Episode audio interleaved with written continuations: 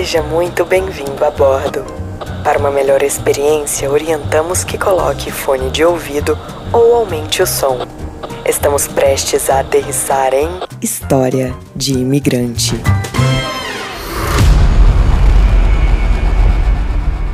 Chega mais que hoje vamos contar a história de uma brasileira que veio para os Estados Unidos num programa de au pair e acabou indo parar no hospital com transtornos psiquiátricos.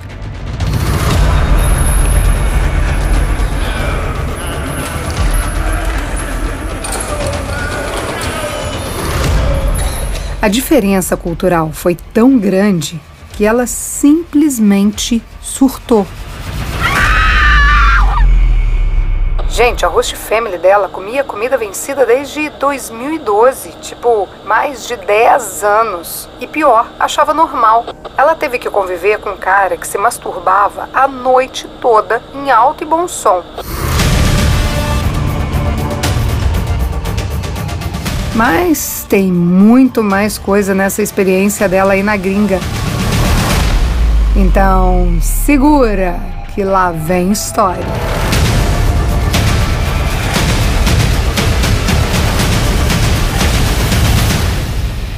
Hoje vamos contar a história da Cecília.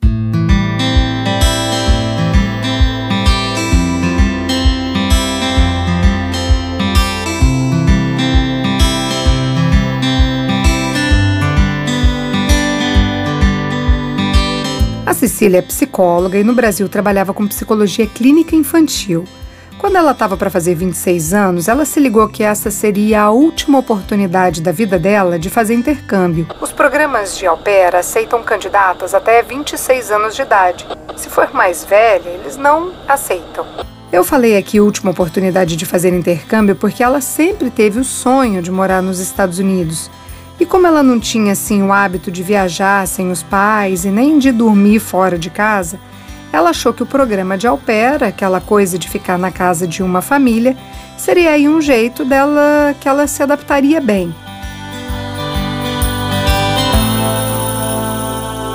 Então a Cecília correu para fazer a aplicação.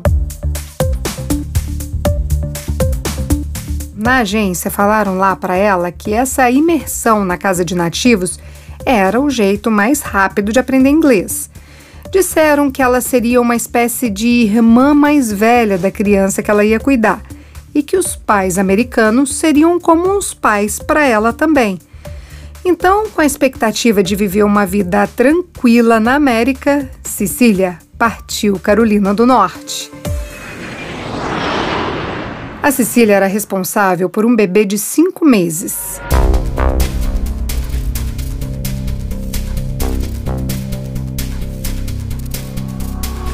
Esse bebê era filho único de um casal. Mas, logo nos primeiros dias, aquele sonho de au pair foi entrando em conflito. Para começar, Cecília tinha que passear com o bebê, mas para isso ela tinha que tirar a carteira de habilitação. E os pais do bebê trabalhavam de casa e não tinham nenhum tempo para segurar a barra para ela ir lá tirar a drive license dela. Então ela tinha que sair com a criança e não tinha como dirigir e também ninguém ajudava. Outra coisa, a Cecília deixou claro na aplicação que ela era intolerante à lactose e que precisaria ali de um leite especial. Na primeira semana, a host family dela até comprou esse leite especial para ela. Depois, nunca mais. Na hora de comer, o combinado era os donos da casa fazerem a comida. Eles até faziam, mas era assim: tira do congelador, coloca no micro-ondas e tá pronto. Isso que é imersão na cultura americana. Mas a Cecília teve um choque cultural, porque para ela aquilo não era alimento. E se ela quisesse pegar alguma coisa mais fresca na geladeira, tipo uma verdura, uma fruta, eles falavam que não.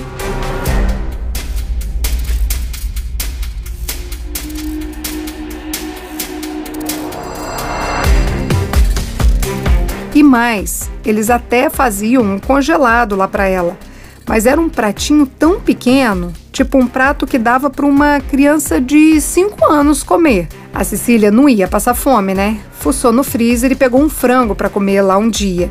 Enquanto esperava o negócio ficar pronto lá na air fryer, ela viu a embalagem. Cara, o frango era Best Buy uma data lá em 2012. Década passada, mais de 10 anos atrás. Ela até tentou mostrar isso para Host Mami, mas a mulher nem ligou. Eu me lembrei de uma coisa aqui. Quando eu morava em New Jersey, a gente descobriu uma loja que vendia chocolate Lindt por um dólar. Era um dólar um saquinho cheio daqueles bombonzinhos, cara. Toda sexta-feira a gente passava lá e comprava vários sabores. Mas aí um dia a gente viu que esse preço estava barato demais. Nos outros mercados, esse mesmo saquinho custava uns 5 dólares. A diferença é grande, né? Até que a gente viu a data da validade não estava vencido há mais de 10 anos, mas tinha uns 3 anos já. gente, a gente muito ingênuo foi levar para o dono do mercadinho indiano. Falamos, ô senhor, esse chocolate aqui tá expired. E saca só a resposta. Não tá não. Aí a gente olhou na embalagem de novo e tava lá, Best Buy, sei lá, 2014. Aí ele explicou. Não tá expirado, é só uma recomendação para você comer até essa data aí. Mas pode comer depois, não dá nada não. de fato, não deu. Eu comi horrores e nem uma dorzinha de barriga eu senti, mas depois dessa, não comprei mais não. mas voltando aqui para Cecília, comer comida vencida era sim um problema para ela. Ficar sem o leite que tinha sido combinado também. Não conseguir tirar a carteira porque os pais simplesmente não ajudavam também era uma questão mal resolvida. Mas o pior ainda estava por vir.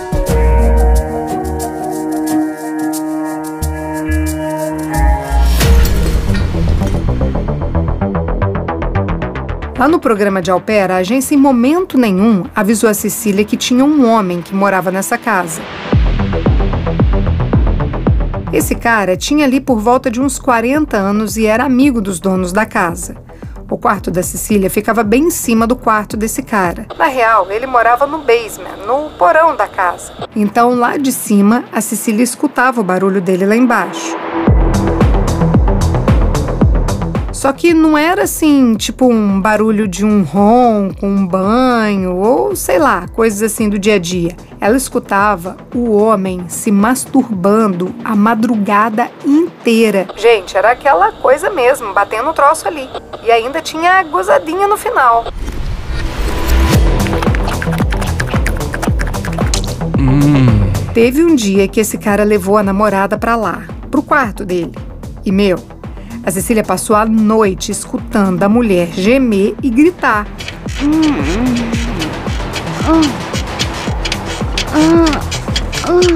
Coisa de, de filme, de, de filme pornográfico, né?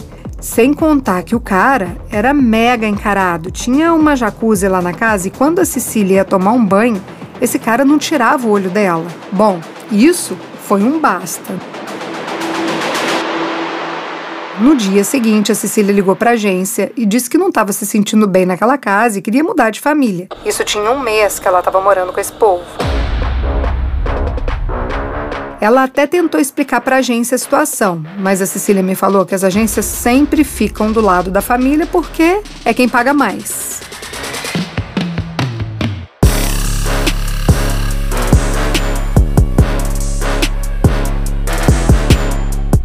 Ah, já estava esquecendo aqui de contar que a casa tinha um cachorro e um gato e eles faziam cocô e xixi para todo lado. Se a Cecília não limpasse, ninguém limpava. Assim, ela falou que na real ninguém limpava a casa. No dia que ela chegou, ela viu um prato de comida sujo lá na sacada, na, na, na área ali da frente da casa. E ninguém nunca pegou esse prato. Nesse um mês que ela ficou lá, ela disse que nunca viu ninguém tirando um pozinho da casa, nada e a casa era maior sujeira. O máximo que eles usavam para limpar era aqueles aspiradores automáticos que ficam andando pela casa. Eu tô aqui pensando que beleza não era essa casa. Ô, oh, lerê. Pra quem tá planejando fazer um intercâmbio, é bom checar tudo isso, né? Comida vencida, casa suja, animais, quem de fato mora na casa. Ah, e pra quem ouve a gente do Brasil, acho legal falar que aqui nos Estados Unidos tem como saber se tem condenados por pedofilia na vizinhança. É bom pedir esse relatório também pra agência. Mas assim, a Cecília viu que não dava mais para ficar ali e topou ir para casa da primeira família que aparecesse. Antes que alguma coisa ruim acontecesse com ela, aliás. Tudo era ruim, mas esse cara encarado, punheteiro, aí não dava, né? Aí mandaram a Cecília para outra família, na Geórgia. Só que dessa vez, em vez de cuidar de um bebê, ela tinha que cuidar de três crianças.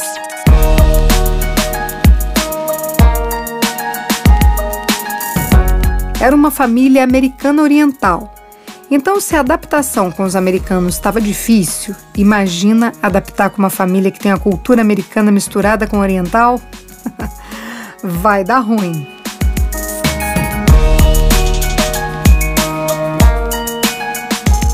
E deu mesmo. Para começar, a Cecília achava a coisa mais estranha do mundo quando estava todo mundo em casa e ninguém se falava. O marido e a mulher não conversavam um com o outro. Quando precisavam falar alguma coisa ali entre eles, eles mandavam mensagem pelo celular. Então, o clima da casa era muito frio. Lembra que falei lá no começo que a Cecília não estava assim acostumada a dormir fora, viajar sozinha.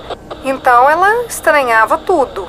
Mas viver num ambiente assim, de total silêncio, foi mais que estranhamento. Ela foi ficando meio depressiva mesmo.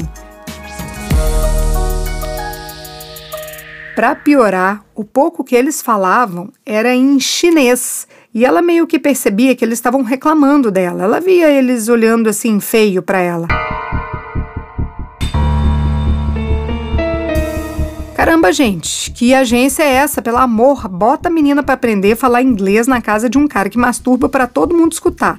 Depois vai para outra casa que ninguém conversa e quando conversa é em chinês. Como é que aprende inglês assim? Que intercâmbio é esse?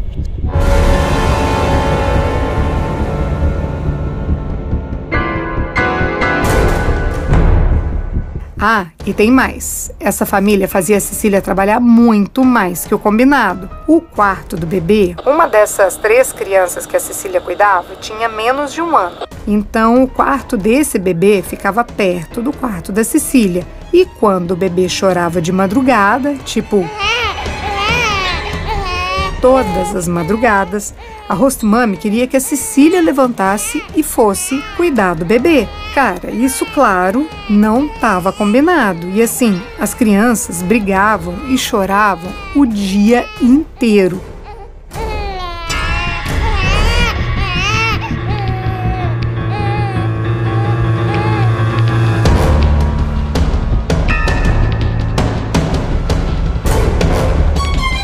Foi juntando tudo isso na cabeça da Cecília, mais a saudade que estava de casa, até que ela surtou. Ela teve uma crise de ansiedade. Eu pedi para ela descrever aqui para gente o que, que ela sentiu. A Cecília me disse que sentia falta de ar, tipo, puxava o ar e não vinha nada. Ela estava asfixiada mesmo, sem oxigênio no cérebro. No meio daquela confusão mental, a Rosmami não sabia o que fazer e ligou para a agência. Enquanto isso, a Cecília pegou o passaporte dela e saiu sem rumo para o meio da rua. Um homem da agência foi lá buscar a menina. Ela só queria ir para o hospital, mas em vez disso, esse cara da agência levou a Cecília para a casa dele Ali, além daquela crise de ansiedade, ela começou a ter um ataque de pânico. Ela só queria ir para o hospital. E como ninguém escutava ela, o batimento cardíaco foi acelerando. Ela começou a suar frio, achou que alguém estava perseguindo, engasgou. O desconforto era tão grande que ela perdeu o senso de direção de onde ela estava. Enquanto isso, o cara da agência não fazia nada. Pior, ele começou a filmar tudo que ela fazia. Ela estava descontrolada, claro, ela estava numa crise de pânico e esse negócio é muito sério. Depois de um tempo, se tocaram que ela não ia melhorar, que ela precisava ali de uma ajuda profissional. Aí é que foram chamar uma ambulância e levaram a Cecília para o hospital.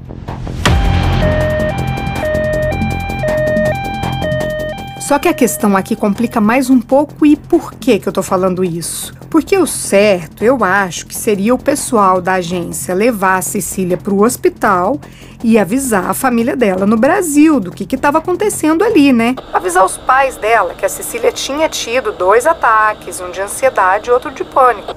E por conta disso, tinha sido internada. Só que eles só pegaram as coisas delas, as malas e tudo que estava na casa da Host Family e simplesmente não avisaram ninguém. Gente, eles não falaram nada para a família dela no Brasil e nem para ninguém mais. Aí foram os pais que surtaram, né?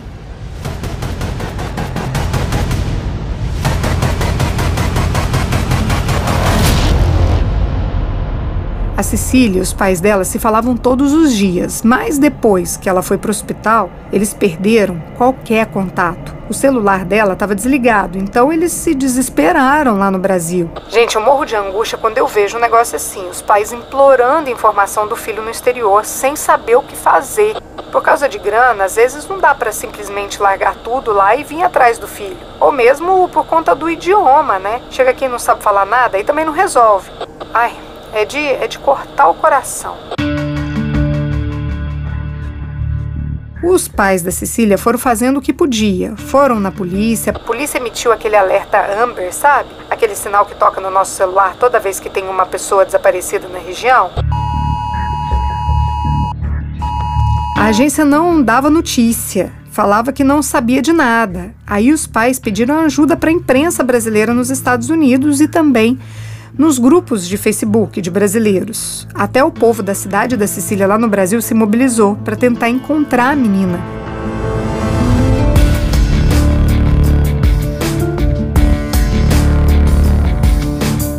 Todo mundo na internet tentando achar qualquer pista, qualquer informação que levasse até ela. Até que uma mulher, uma brasileira que vivia lá na Geórgia, se prontificou a ajudar. Ela deu um corre em todos os hospitais da região que a Cecília estava morando e encontrou ela numa clínica um pouco antes de ser transferida para o hospital psiquiátrico. Isso já tinha dois dias que ela estava desaparecida. A notícia não era boa. A menina estava internada em estado emocional bem delicado mas agora, pelo menos, os pais sabiam que a filha estava viva e sendo cuidada.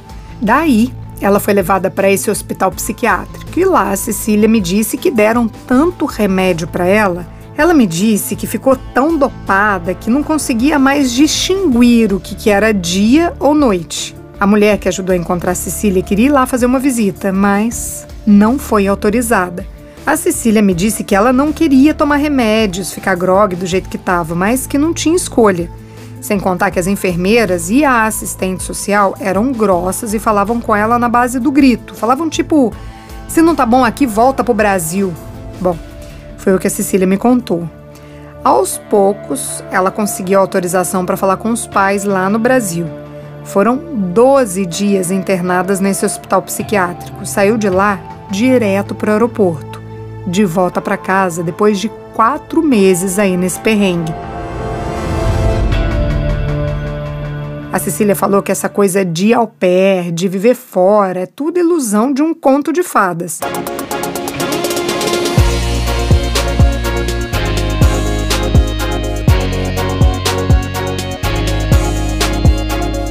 Ela não sabe dizer se foi azar dela ter pego famílias assim, mas que esses programas definitivamente não são para todo mundo.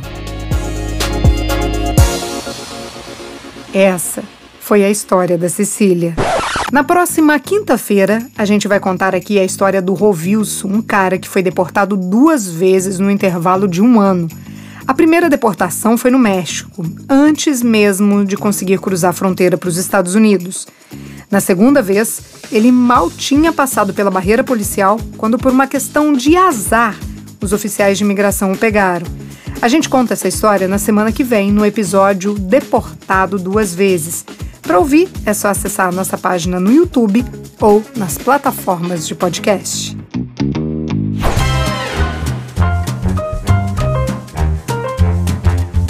Todas as histórias que contamos aqui são reais, algumas delas são anônimas. Se você tem uma história de imigrante para compartilhar, conta pra gente. Nosso WhatsApp é 650 834 9209. A edição de som é de Tadeu Jardim, a produção, roteiro e apresentação, Priscila Lima. Essa é uma realização Estúdio Fita. Até a próxima história.